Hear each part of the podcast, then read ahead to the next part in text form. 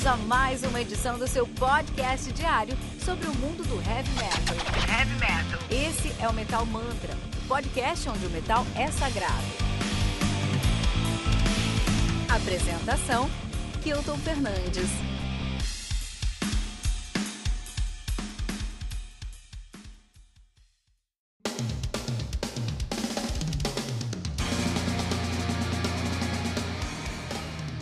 Feather of Truth do Poltergeist está lançado no dia 3 de julho de 2020 pela Massacre Records. Me conta aí com 12 músicas totalizando 57 minutos de play. O Poltergeist, que é uma banda aí, uma banda muito icônica de thrash metal na Suíça, o thrash metal suíço. Vamos falar hoje sobre essa cena, o thrash metal suíço, cara. Olha aí, os caras são nativa. Os caras são de Listel Basel Landschaft, na Suíça, são nativos desde 85. De fato, de 83 a 86, eles se chamavam Carrion. E é quase Carrion, né? É a mesma palavra com a palavra só, Carrion. Em 86 eles mudaram o nome aí para Poltergeist e ficaram nativos de 86 a 94. Pararam em 94 e 20 Três anos depois eles lançaram, eles retornaram em 2013, estando nativa desde então. Álbum, eles têm aí cinco álbuns lançados, né? Tem o seu debut, Depression, de 89, Behind the Mask, de 91, Nothing Lasts Forever, de 93 e parou. Nada realmente durou pra sempre, porque eles pararam em 93 voltaram em 2016 com Back to Haunt, que é um nome muito icônico. E agora eles estão fazendo o seu segundo, o seu segundo álbum depois do seu retorno, né? Então seria o segundo álbum, o, o seu, seria o seu sophomore álbum aí, dessa nova fase do uh, Poltergeist, que é o Feather, Feather of Truth, né? A banda que é formada por V.O. Pulver na guitarra, né? Uh, ele tem que tocar lá no, no, no, Panzer, olha aí, cara. André, Gri, André Grider no vocal. Ele que já cantou no Destruction, isso é interessante a gente, a gente pensar aí, tá? É a icônica banda de thrash metal alemã. Jasper Weiner na guitarra, olha aí. O Rolf Garcia no baixo. E Reto Krula na bateria, cara. Que toca no Punishment, Punish, Requiem e Wolf Council. Muito legal, muito legal, muito legal, o senhor Reto Krula. E vamos falar um pouquinho da cena suíça de thrash metal. Então, eu tive que dar uma pesquisada aqui para fazer esse episódio, não sobre a cena suíça de thrash metal, mas porque eu fiquei um pouquinho confuso sobre onde se encaixa o Poltergeist nessa segunda fase com seu retorno desde 2016, né, com o lançamento do Back to Haunt. Onde que se encaixa o Poltergeist em comparação ao New Wave of Thrash Metal? E aí eu, eu cheguei à conclusão que se eu não falasse sobre a cena suíça de thrash metal, eu não ia conseguir falar, conseguir trazer essa diferença entre a cena suíça de thrash metal, o thrash metal do school suíço, e o New Wave of Thrash Metal. Olha que interessante. Primeiro, uh, uh, grandes nomes aí do, da cena suíça de thrash metal é o próprio Poltergeist, o Battalion, o Caustic e o maior nome de todos, que é o Coroner. O Coroner é uma banda de tech, de tech trash suíço, né? Os caras são de, de Zurich, também nasceram na mesma época que o uh, uh, que o Poltergeist. Olha aí, os caras são de 90, 83, o Poltergeist é de 85, né? Mas de 83 já tinha o nome ali de Carrington, mas as bandas começaram junto.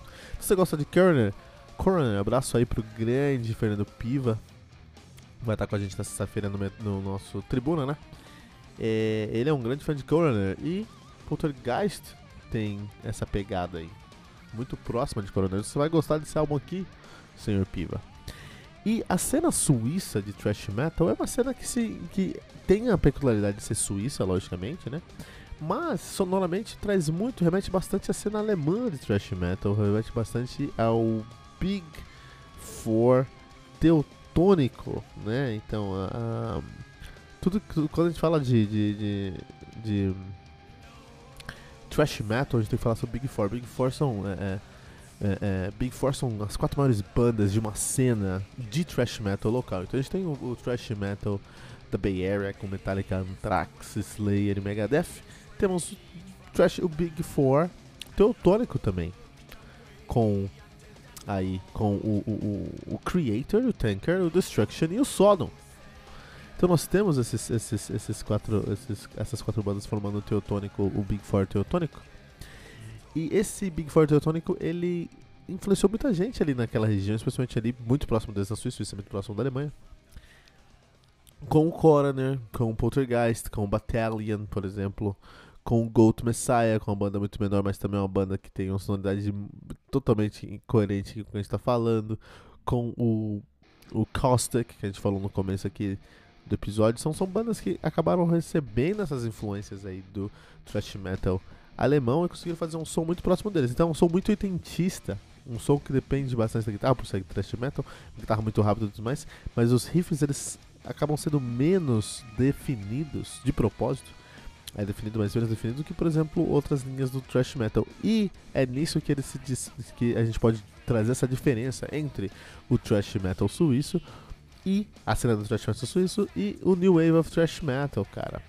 New Wave of Thrash Metal é uma cena muito, pro, muito interessante de dar uma olhada. A gente tem grandes nomes, a gente tem o Lush Kang, a gente tem o Hexen, a gente tem o Bonded by Blood, a gente tem o Violator, a gente tem o Crisis como as maiores bandas aí do New Wave of Thrash Metal. Que são bandas que fazem um thrash metal muito próximo do, do que a gente precisava aí trazer de novo esse thrash metal pra cena. Só que são bandas que cresceram ouvindo metalcore, tech death e com acesso a uma tecnologia muito mais presente. Então eles têm a mesma raiva, o mesmo ódio, a mesma força, a mesma velocidade. Mas os, todo, todo o, o, a sua musicalidade é muito mais definida. Os riffs de Evil, uma das grandes bandas aí do New Wave of Thrash Metal, que é o Evil, minha nossa, cara, aqueles riffs são riffs que se você, você pega o CD assim, você, você tem que ficar esperto para não decepar sua mão, você não cortar sua mão.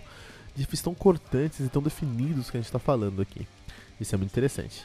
O Poltergeist.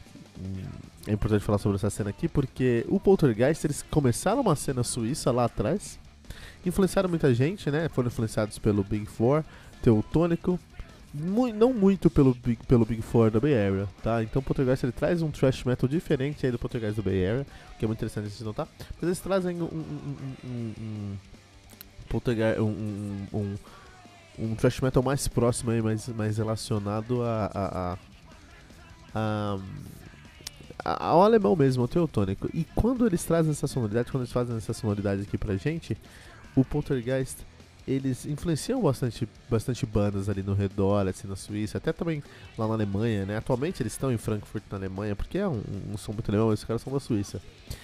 E quando eles fazem essa sonoridade, quando essa sonoridade, eles influenciaram muito do que. Eles criaram ali uma base para muitas dessas bandas, por exemplo, do, para o Evil, para o Lust King, para o Crisis, para o Hexen.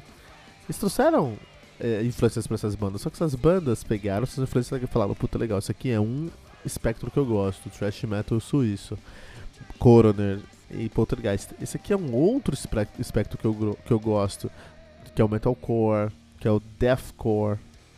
E unir esses dois extremos, eles conseguem, conseguem criar uma nova, um new wave of thrash metal dentro de uma linha onde você revisita tudo o que a gente tem que falar sobre o thrash metal uh, uh, old school, mas com uma, uma produção e um trabalho, uma composição mesmo muito mais assertiva, muito mais definida, muito mais é, é clara, cristalina mesmo em, sua, em, todos os nomes, em todos os aspectos da palavra. Isso é muito interessante, cara. Isso é muito interessante porque o Poltergeist vê o que eles influenciaram e se retroalimentam, se retroalimentam, se retroinfluenciam novamente. Eles olham para essas bandas e falam: Puta, a gente podia definir mais esse som. No caso do Poltergeist aqui, eles conseguiram uma produção logicamente decente, você consegue ouvir tudo, as guitarras vão ser muito interessantes, mas eles não. Eles optaram por não trazer uma sonoridade mais clara de propósito para ter essa essa essa discrepância para eles se destacarem, para eles saírem desse ponto comum, saírem da curva dentro do que seria o novo thrash metal. Então, muito interessante como o Poltergeist é, gravou lá em 89 o Depression, mas agora em 2020 eles gravam o Feather of Truth com uma mentalidade muito próxima da de 89, mas com sonoridade, desculpa, com sonoridade muito próxima, mas uma mentalidade muito é, é, evoluída, muito madura. 23 anos de ato é de fato uma vida, né? 23 anos é uma vida. É, e eu sempre gosto de pegar essas bandas com 20, 30, 40 anos de ato, porque a gente vê. Nós conseguimos ver dois, dois momentos daquela banda, dois pontos daquela banda, que é muito interessante aí da gente, da gente notar. É, eu não vi a volta do, do, do Poltergeist com Back the Hound, eu não sabia que eles tinham voltado, né? Eu conheço o Poltergeist lá do Behind, Behind My Mask, mas eu não sabia que eles tinham voltado aí com Back the Hound, eles tinham terminado. Então eu não fiquei. Eu não fui pego de surpresa, não apanhei com o. Eu não tomei uma porrada na minha cara quando escutei o Feather of Truth. Mas o fã de Poltergeist deve ter tomado um soco no estômago quando ele saiu do Nothing Lasts For Forever de 93, olha como era o mundo 93, e quando ele chega agora no Back the Hounds de 2016, cara. Então, assim, é, hiato às vezes acaba com a banda, mas em alguns momentos o hiato é o que a banda precisa, cara, pra banda se colocar no lugar dela, se entender, se é, ter uma perspectiva do que está acontecendo na cena musical e trazer de novo essa sonoridade, né? Coisas do Feather of Truth aqui é, são, são tem até algumas coisas que me lembram bastante Death. Death é a banda, né? Da Flórida.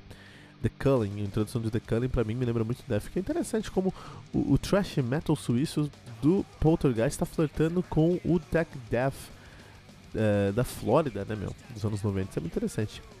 Uh, e eu quero saber de você também que tá ouvindo aqui o Metal Mantra. Queria ter uma pergunta para você: qual banda teve um hiato que fez bem para eles? Qual banda, qual hiato que fez bem para uma banda aí? Deixe seu comentário em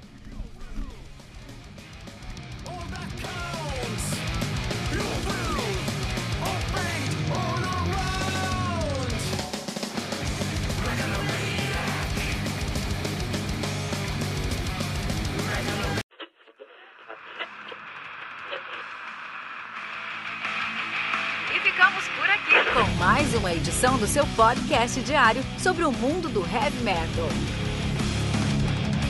Esse é o Metal Mantra, o podcast onde o metal é sagrado. Não esqueça de deixar seu comentário no nosso site metalmantra.com.br.